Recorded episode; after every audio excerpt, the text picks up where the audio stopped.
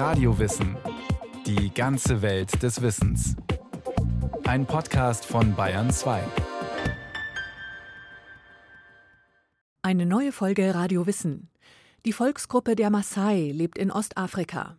Die Nomaden betrachten sich als Schützlinge der Himmelsgottheit Engai, die auf einem Vulkan in Tansania ihre irdische Wohnstatt hat. Engai, so die Überzeugung, soll den Maasai die Obhut über alle Rinder dieser Welt übertragen haben.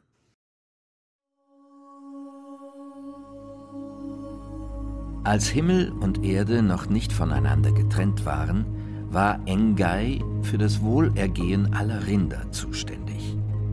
Engai oder auch Nkai ist die Schöpfergottheit des in Ostafrika lebenden Volksstamms der Maasai. Die Legende, die beschreibt, wie Engai die Rinder den Maasai anvertraut hat, kennt auch heute noch jedes Kind. Als eines Tages der Himmel und die Erde auseinanderbrachen, nahm Engai die Rinder mit sich in die himmlischen Gefilde, ohne zu bedenken, dass es für die Tiere dort nichts zu fressen gab.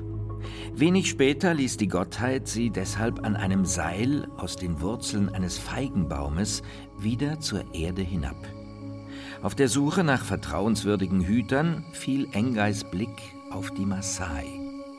Den Abkömmlingen dieses Volkes, diesen Auserwählten, würde er die Schützlinge zum Geschenk machen, beschloss Engai. Die Maasai würden fortan für die Rinder Sorge tragen, die ihnen für alle Zeit gehören sollten. I'm proud of being a Maasai. Since I see, I'm proud of my culture. Ich bin stolz darauf, Maasai zu sein, stolz auf die Kultur, der ich angehöre. Ein Teil dessen besteht für viele noch immer aus der traditionellen Religion, aus dem Glauben an die Gottheit Engai. Der Maasai Melubo Lemono Leisa hat ein Lehramtsstudium abgeschlossen, ist mit dem traditionellen Glauben seines Volkes groß geworden und später zum Christentum konvertiert. Für die unter uns, die der alten Religion folgen, gibt es zum Beispiel den Brauch, Oreteti anzubeten. Das ist ein Feigenbaum, der hier in Tansania wächst. Er gilt als heilig und wird mit Engai konnotiert. Und wenn nun zum Beispiel einer unserer Stammesgemeinschaften Unheil droht, werden die Anhänger Engais unter dem Oreteti ein Ritual durchführen. Sie schlachten dann zum Beispiel eine Ziege und lassen sie unter dem Baum für Engai liegen. Man geht davon aus, dass Engai die geopferte Ziege essen wird. Und wenn nicht, dann wird die Gottheit Tiere zum Baum schicken, damit sie sich an dem Fleisch gütlich tun. Die Gläubigen sind davon überzeugt, dass dies der Gemeinschaft Glück bringen wird. Auch Maasai-Frauen begehen solche Rituale unter einem der heiligen Oreteti-Bäume, wo sie Engai grünes Gras und Milch darbringen. Oft wenden sich die Stammesfrauen mit einem bisher unerfüllten Kinderwunsch an die Gottheit. Oder es sind besorgte Mütter, die Engai darum bitten, ihren Nachkommen beizustehen und sie vor Schaden zu bewahren. It might happen there is drought, like there is no rain. Oder vielleicht hat eine Dürre den Landstrich befallen. Der Dorfführer wird befragt, was zu tun ist. Er rät dazu, Engai eine schwarze Ziege oder ein schwarzes Schaf zu opfern, um die Gottheit damit wohlwollend zu stimmen. Das geschieht am besten auf einem nahegelegenen Berg oder Hügel. Auch hier gilt wieder, keiner darf dieses Fleisch anrühren. Man lässt es am Hügel zurück und begibt sich nach Hause. Dort bitten die Gläubigen Engai inständig darum, dafür zu sorgen, dass es regnet. Danach essen sie etwas und trinken dazu Wasser, aber niemals Alkohol, unter keinen Umständen.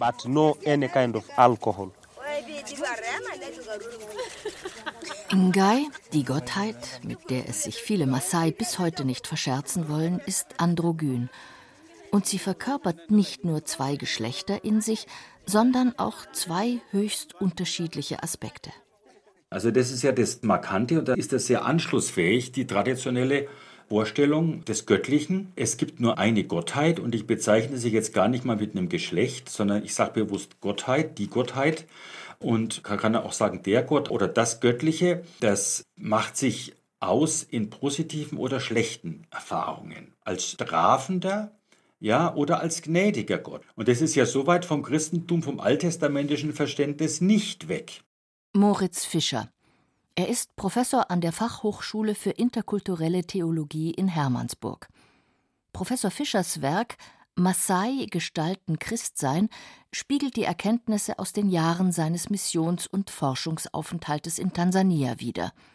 Hier und im benachbarten Kenia sind die meisten der auf mehr als eine halbe Million geschätzten Maasai zu Hause. Viele von ihnen leben inzwischen als Halbnomaden in kleinen, kreisförmig angelegten Weilern, die man verlässt, wenn die Unbilden der Natur dazu zwingen und für die Tiere weder Wasser noch Futter zu finden ist. Oft weiß man ja gar nicht, woher kommt jetzt die Trockenheit, die Dürre die Kinderlosigkeit, der Tod, die Krankheit. Das ist der Enkai, der rote Gott. Rot, die Farbe der unbarmherzig vom Himmel brennenden Sonne, der vertrockneten Lateriterde, die in Afrika ja so rot ist, der Boden, auf dem das Wachstum sich eingestellt hat. Wenn die Himmelsgottheit den Menschen jedoch wohlgesonnen ist, dann bringt sie den lebensnotwendigen Regen mit sich. Der schwarze Enkai, das ist der Versöhnliche, der Segnende, das hat etwas Weibliches, ja, das Nähernde, die schwarze Regenwolke, das Dunkel, so ein bisschen auch was Mystisches. Das ist diese andere Wahrnehmung. Und so ist das Gottesverständnis recht ambivalent. Ambivalent und doch stets eindeutig auf diese eine einzige Gottheit fixiert, betont Dr. Katharina Wilkens nochmal. Sie ist Religionswissenschaftlerin und hat an der Universität Leipzig eine Vertretungsprofessur inne. Die ist tatsächlich eine zentrale Gottheit, die ausstrahlt in die Landschaft, die in den Bergen wichtige Bezugspunkte hat, für die die Frauen auch mehrmals täglich auch Milchspritze als Opfergaben darbieten, äh, Gebete führen. Alles fokussiert auf diese eine Figur. In den umliegenden Religionen gibt es eigentlich diese eine zentrale Gottheit nicht. Da gibt es eine große Auswahl an verschiedenen Geistern, nenne ich sie mal. Die eigenen Begriffe sind in jeder Sprache natürlich anders für die verschiedenen Geister. Aber das heißt, man hat immer mit einer Vielzahl von verschiedenen Geistwesen zu tun. Da werden Opfergaben gebracht, man ist im Einvernehmen mit diesen Geistern.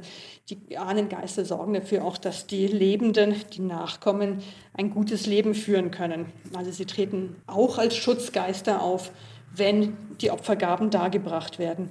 Und dieser ganze Bezug fehlt bei den Maasai und bei allen verwandten Gruppen zu den Maasai.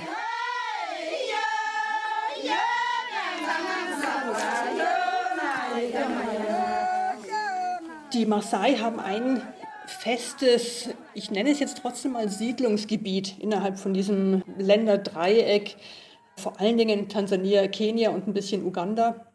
Das Land ist insgesamt sehr weit. Also auch die Dörfer sind in großen Landschaften.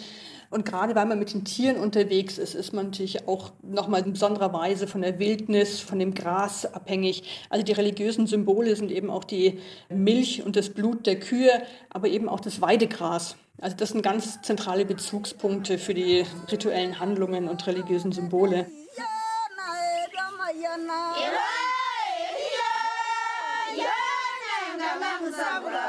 Die Orte, an denen die Maasai ihre religiösen Rituale durchführen, sind sehr unterschiedlich.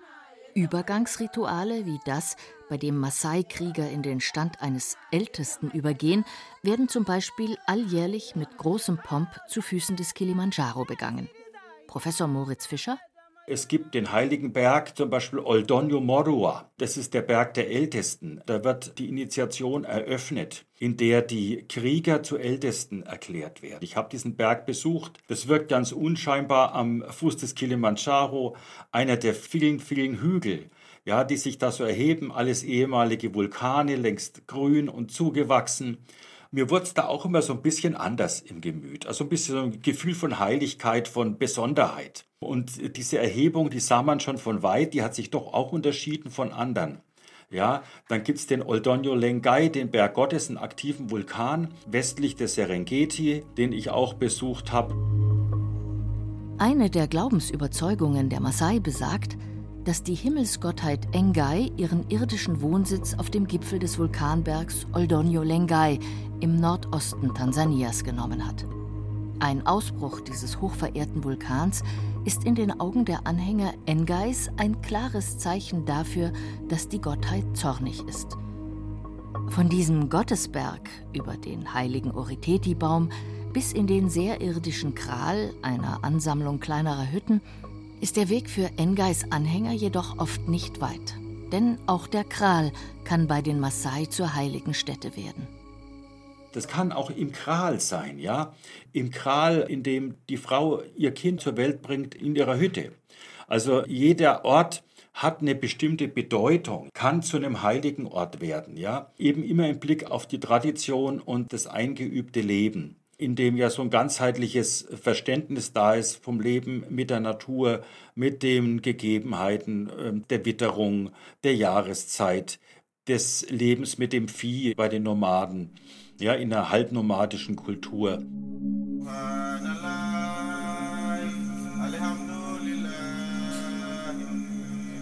In dieser Welt der Heiligkeit und einer Gottheit, die ihre Anhänger bestrafen oder ihnen zur Seite stehen kann, braucht es manchmal einen Vermittler zwischen den Gläubigen und ihrer Schöpfergottheit, zwischen zwei Dorfgemeinschaften, die miteinander verfeindet sind, oder auch zwischen dem Politiker und seinen Wählern.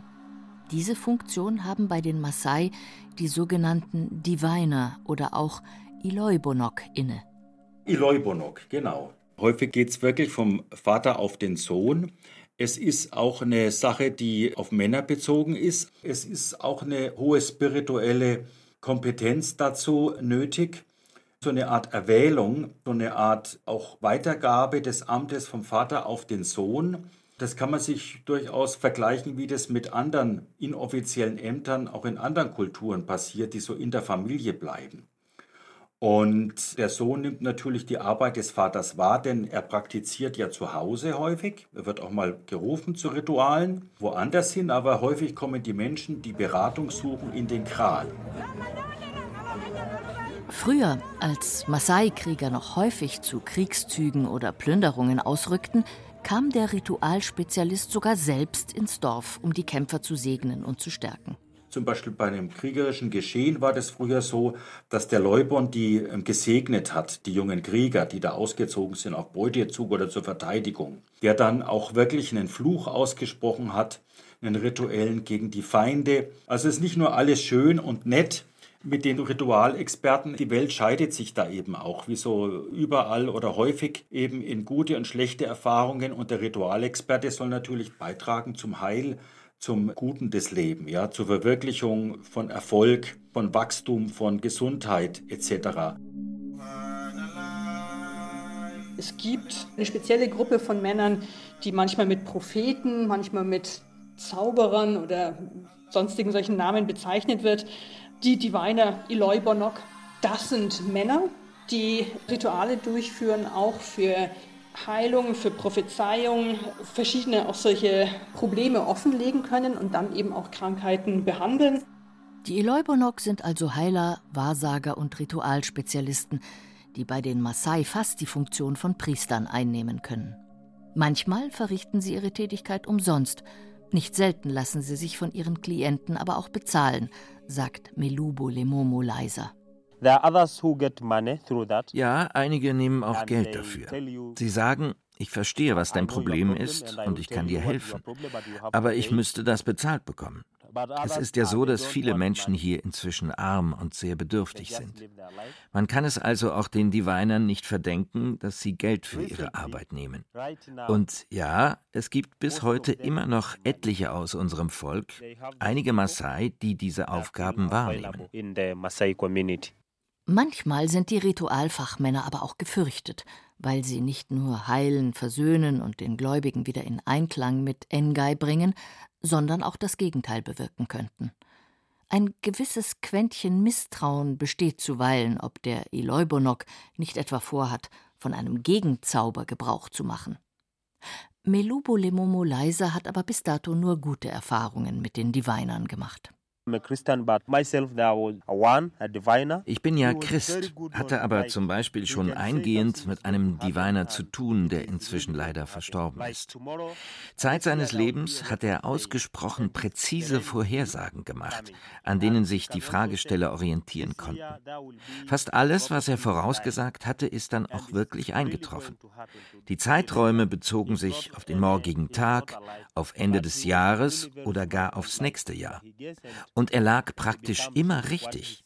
Ob Regen oder eine Dürre zu erwarten war, dass dann und dann viele Tote oder schwer Erkrankte zu beklagen wären, er hat es den Menschen, die zu ihm kamen, zuverlässig vorhergesagt. He was very good on telling the people. Ähnlich wie Melubo Lemomo Leiser sind zahlreiche Maasai inzwischen dem Christentum beigetreten. Das bedeutet nicht unbedingt, dass die Maasai-Christen alle Traditionen aus ihrer alten Religion über Bord geworfen hätten. Aber die Praxis der Genitalverstümmelung von Mädchen etwa gehört für sie der Vergangenheit an. Uh, das Christentum verbreitet sich immer mehr unter den Maasai. Und wir Christen sehen es als unsere Aufgabe, solche Praktiken zu unterbinden. Dazu müssen wir aber noch einiges tun, weil manche andere davon nichts hören wollen und diese Rituale im Verborgenen weiter betreiben. Früher gab es das im Rahmen großer Zeremonien, die in aller Öffentlichkeit stattfanden. Das ist jetzt zwar vorbei, aber es geschieht immer noch. Es sind vielleicht noch fünf Prozent, die solche Praktiken vollziehen, und wenn, dann tun sie es heimlich. Belegbares Zahlenmaterial zur Christianisierung der Maasai gibt es nicht. Doch zumindest in einigen Regionen Tansanias sei der Trend eindeutig, sagt die angehende Anthropologin Alison Kotowitz von der University of Wisconsin, Milwaukee. Aus meinen Erfahrungen mit den Maasai hat die traditionelle Religion an Einfluss verloren. Zumindest in den Gebieten, in denen ich zu Forschungszwecken gewesen bin, lässt sich ein deutlicher Rückgang verzeichnen. Nennenswerte Konversionszahlen in den Maasai-Gebieten gibt es eigentlich nicht vor 1950. Und dann fängt es an, sich auszubreiten. Und die Frage ist immer so ein bisschen, warum? Was ist das Interessante am Christentum, warum sollte man sich dem anschließen? Und da ist natürlich von missionarischer Seite immer die Rede von der guten Botschaft, dass das eine ethische Lebenshaltung ist, dass die Rede vom gnädigen und gütigen Gott ist, der eine Botschaft der Liebe verbreitet. Aber man kann natürlich auch in die sozialen Strukturen reinschauen und sagen, was gibt es da für Punkte, die eventuell für die Leute jenseits dieser Botschaft, die natürlich gehört wird, zusätzlich noch interessant sein könnte. Fragt die Religionswissenschaftlerin Dr. Katharina Wilkens von der Universität Leipzig. In diesem ganzen Prozess merkt man, dass diese Zentralregierungen der Ort sein will, wo man Kontakt zu kriegen will. Und das Christentum ist eben ein Weg dahin. Das ist eben nicht nur eine religiöse Botschaft, sondern es ist eben auch der Umgang mit städtischen, schriftgebundenen Kommunikationsweisen. Wer zum Christentum übertritt, wird Teil von diesen zentralen Machtdiskursen. Er lernt eine Schrift, kann damit an den bürokratischen Prozessen, aber auch den politischen Prozessen der Städte teilnehmen und kann so die Brücke schlagen zwischen der Heimatgemeinde und den Zentren der Macht. Einige Parallelen zwischen dem Christentum und der traditionellen Religion der Maasai tun vielleicht ein Übriges hinzu. Der Glaube an einen Gott bzw. eine Gottheit etwa. Oder dass Gott und Engai keine Heiligtümer kennen. Und dass einige der Engai verpflichteten Maasai zwar nicht danach streben, einst in den Himmel zu kommen, dafür aber in ein grünes, fruchtbares Land mit vielen Rindern, das Engai für sie bereithält. Ja, es ist ja alles ja recht ähnlich zum biblischen Gottesverständnis. Was Professor Moritz Fischer zudem einräumt, ist die religiöse Anpassung und Flexibilität der Maasai-Christen, die zweifellos gottesfürchtig und glaubensstark sind und zugleich noch immer durchdrungen von den Ritualen, Gewohnheiten und Überzeugungen ihres alten Glaubens.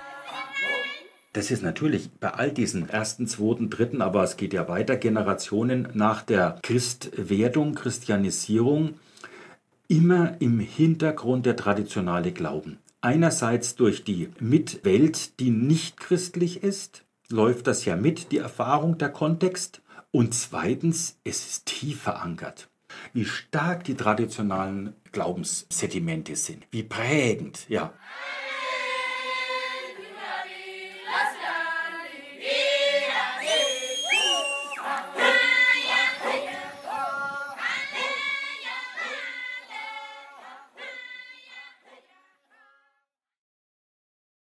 Margarete Blümel war zu Besuch bei den Maasai, um deren Glaubensvorstellungen zu verstehen. Im Radio Wissen Podcast finden Sie natürlich noch viel mehr zu Glaube, traditionellen Weisheitslehren und Weltanschauungen. Zu finden überall dort, wo es Podcasts gibt. Viel Spaß beim Stöbern.